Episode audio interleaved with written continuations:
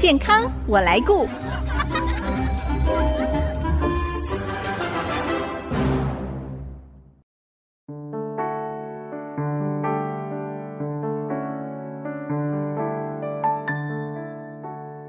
听众朋友，大家好，我是王淑荣，欢迎收听《健康我来顾》节目，一起关心你我的健康。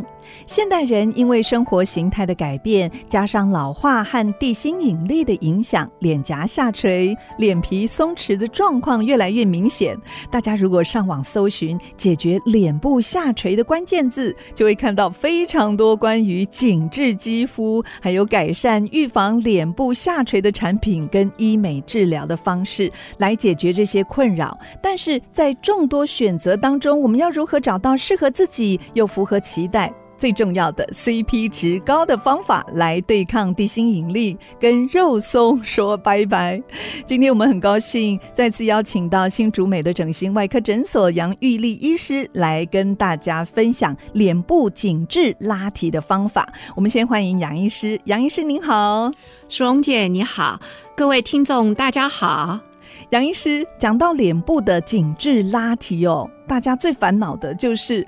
脸颊下垂，那为什么我们的脸颊会下垂呢？这个还是跟老化有关系，对不对？是的，我们这样来看好了，我们脸部的从外层到里层有皮肤、脂肪、肌肉、筋膜、筋膜下的空间、脂肪，最后一层是骨骼。嗯，它每一层的老化松弛的表现其实是不同的。我们一层一层来讲，皮肤的松弛老化啊、呃，你可能会看到，就是说，哎，你突然觉得你的皮肤的毛孔变粗大了，其实它是皮肤的胶原蛋白流失，毛孔的紧致度变松弛了。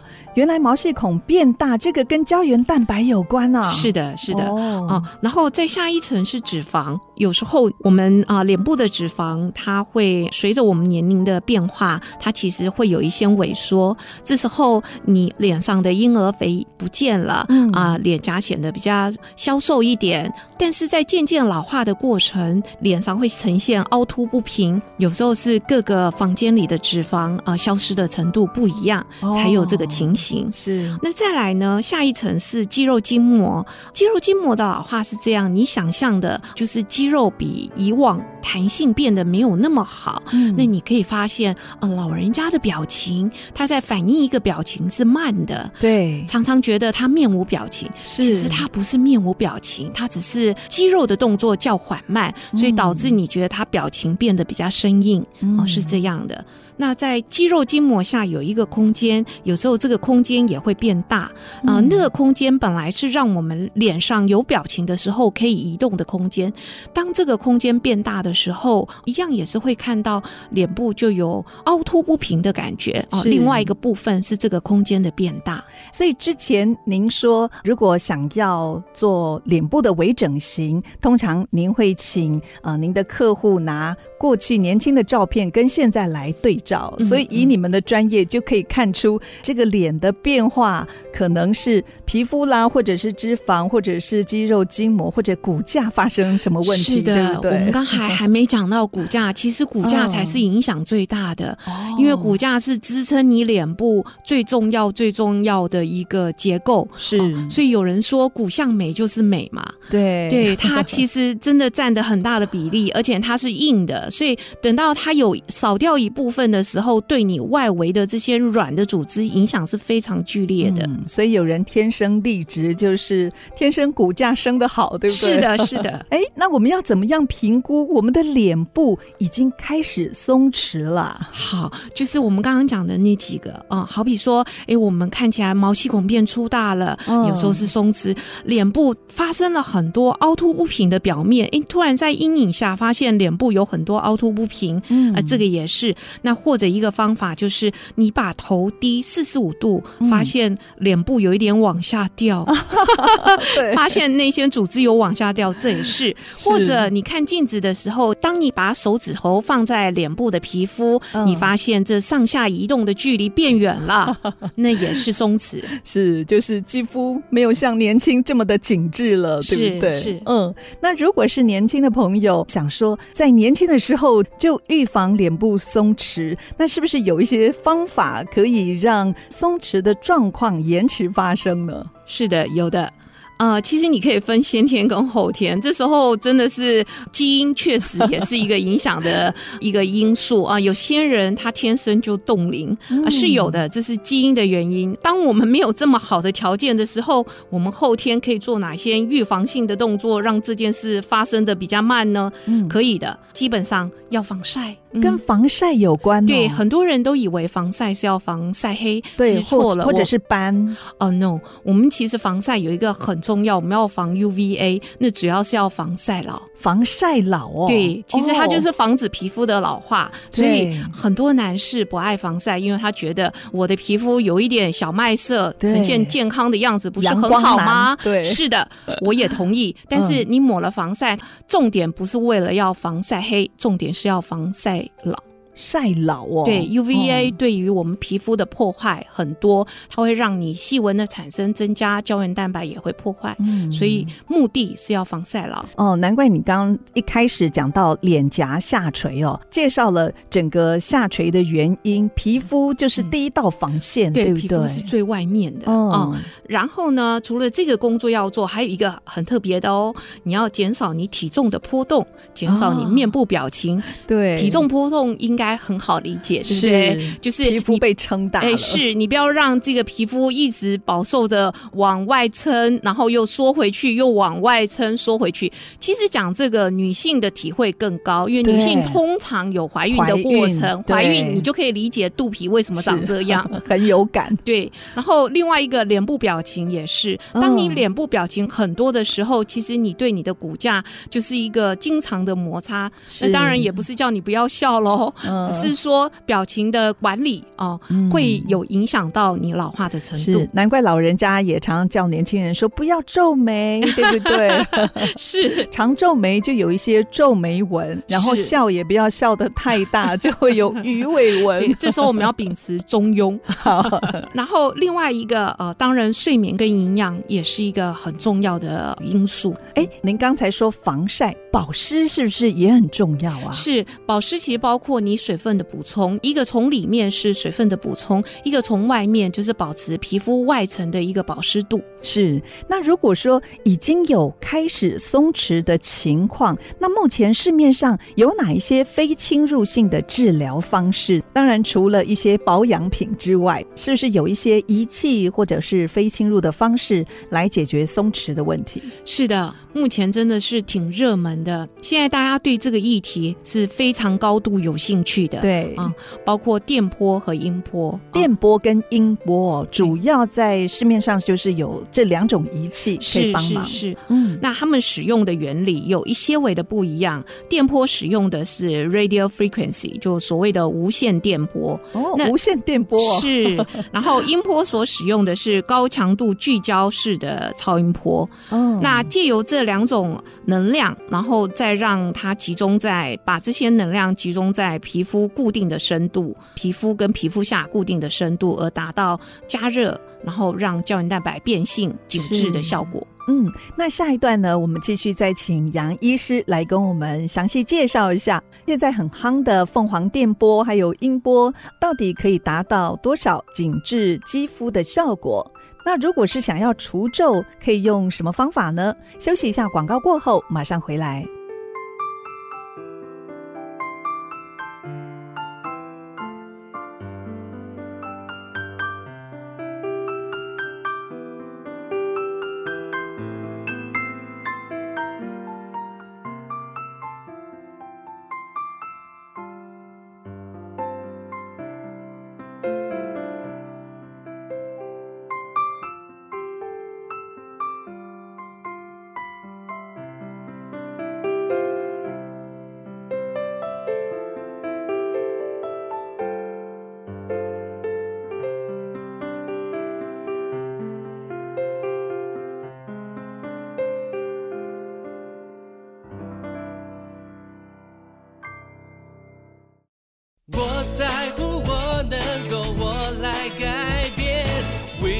see me rain.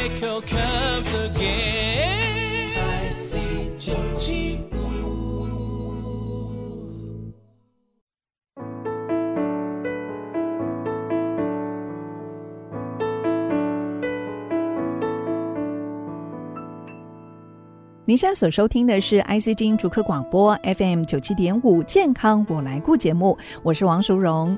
今天我们邀请到新竹美的整形外科诊所杨玉丽医师来跟我们谈一个大家很关注的话题，就是如何对抗地心引力，告别肉松紧致拉提的方式哦。那继续，我想请教杨医师，刚才我们谈到了现在在市面上有一些非侵入性使用仪器来。来紧致肌肤，呃，这样子的方式，像有电波，还有音波。现在常听到的凤凰电波，到底有哪些优点，让爱美人士趋之若鹜呢？啊，是这样的。呃，电波拉皮啊，呃，这一台凤凰电波，它是一个美国的机子啊，呃，最新的一代。我觉得这次它就是在市面上的推广做得非常好，嗯，所以确实让大家都认识到了。不然啊，呃，这一台仪器其实已经发展到第五代了。哦，这个跟以前的电波拉皮或者是呃电波紧致肌肤的效果，是不是有明显的不一样呢？哦，嗯，呃，当然它是新的一代，当然它有比较好的。的再更好一点的功能没有错。那我们先从简单的来讲好了。它因为是用无线电波，它的加热方法是一个柱状加热，它就很像啊、呃、一块猪肉放到微波炉，整个紧致起来的那种感觉。嗯、它是整体的加热。不会很危险吗？OK，好，因为它表面有一个冷却系统，所以它在皮肤上是会比较冷却的。但是它到深层的温度可能会到七十几度，到皮肤的温度。但是它在这样的一个加热过程，就可以导致胶原蛋白变性，然后啊，胶原蛋白就会再生。是，可是不会灼伤肌肤。哎。对，所以呢，它因为表面有冷却系统，所以它就比较不会啊有灼伤的问题。但当然，机器的设计也很聪明，它单点的温度太高的时候，它就不会让你再打下一发哦，所以这些都是保护的机制。那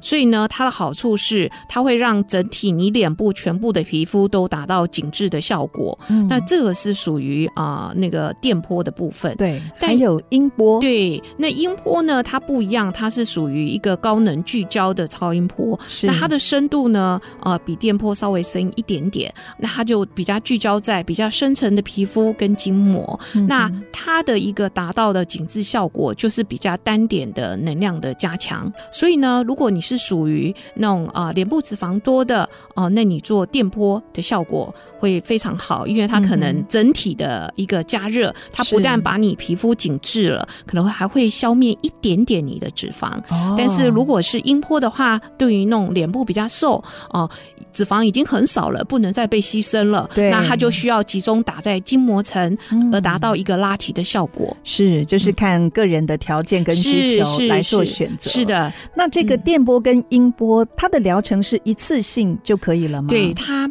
每做一次的一个疗程都可以维持一到两年，所以很多爱美人士把这些啊仪器的一个使用当做保养。就一两年保养一次。是，那除了电波、音波，听说肉毒杆菌素也可以达到紧肤拉提的效果，它不是用在除皱吗？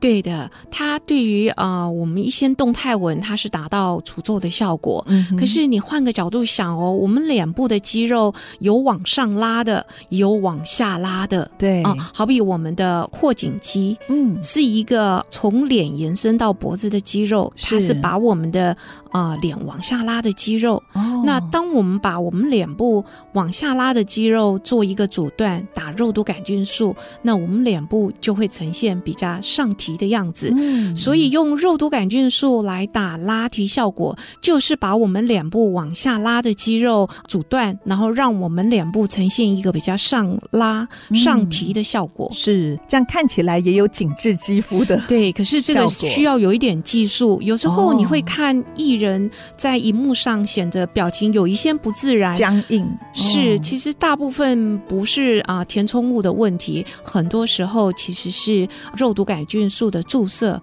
有没有注射到一个很均衡的量的问题，或者对的地方？是的，是是的。好，刚才提到拉皮哦，我们还听过一种叫液态拉皮。什么是液态拉皮呀？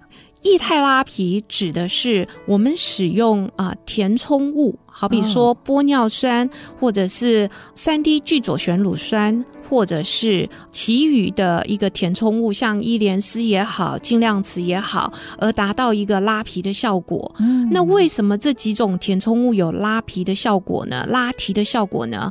啊、呃，我们首先看那个三 D 聚左旋乳酸啊、呃，也就是俗称的童颜针。那它是借由一个三 D 聚左旋乳酸啊、呃，刺激胶原蛋白再生而达到拉提的效果。是。那因为它在施打的过程，它是属于一个液态的物体，嗯、所以我们称。这一种叫液态拉皮，是就是注射的方式。哦，对，注射的方法。那另外呢，在玻尿酸、伊莲丝或者是啊金量瓷，他们有利用他们填充脸部。骨架萎缩的部分啊，以及呃脂肪萎缩的部分，它也可以达到视觉上的拉提效果，嗯、所以我们统称这个叫液态拉皮。液态拉皮是目前也有一个很热门的话题哦，就是埋线哦。那这个算是整形手术是不是？它也是一种拉皮的手术。呃，如果要认真把它规范，它是属于手术还是非手术？它算手术啊，嗯呃，但是它是一个没有刀口的手术，嗯，它只是借由呃针孔去把线放入的一个手术，哦，是对。但是它这个还是算侵入性治疗吗？是，其实刚才我们除了啊，镭射仪器、电波、音波是属于非侵入性，哦，再来进入到肉毒杆菌素或者液态拉皮，这个都需要借由针。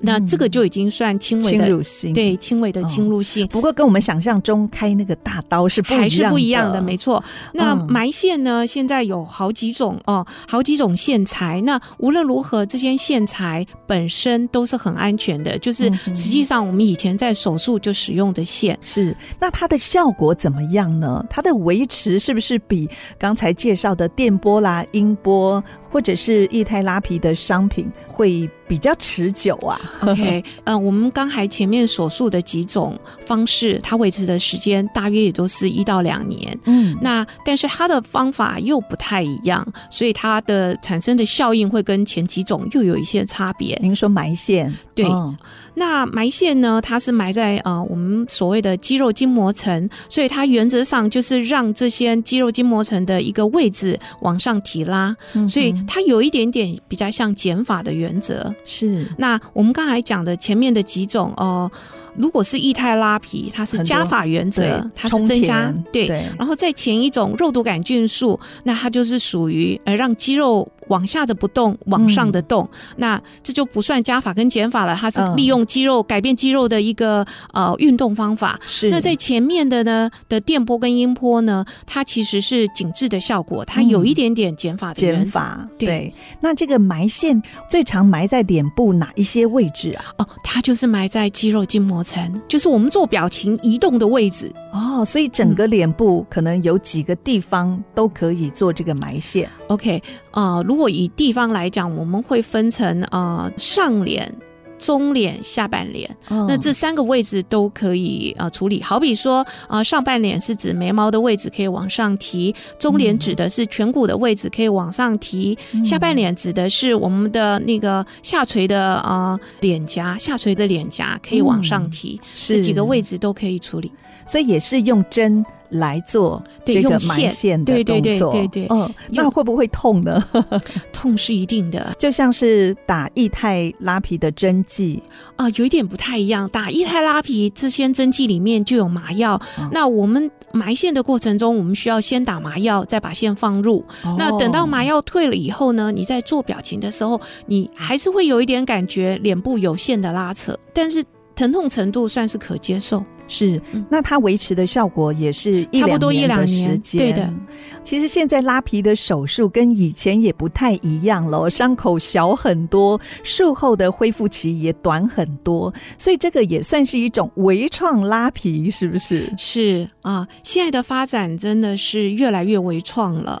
好比说我们讲的啊，以前的前额拉皮是需要把头皮切掉一整块，那现在不用，我们用的是内视镜，所以它的伤口的大。小小很多，可能只有两个啊、呃，大概二点五公分的伤口在啊、呃、头皮上哦。是。那另外呃下半脸的拉皮也一样，以前可能会到十到十五公分的大伤口，现在也可以缩短到五公分左右的一个伤口大小。那只用比较小的一个开口进去，呃重点是在关键部位的筋膜层有做拉提。嗯、那这都跟以往拉皮手术的一个呃想象不同。对。再来就是恢复期，很多人都以为啊、呃、拉皮手术的恢复期非常的长，是啊、呃，这是错误的。它其实是手术时间比较长，因为要做的一个手术动作比较多。实际上它的恢复期比想象的短，甚至比眼皮手术还要短。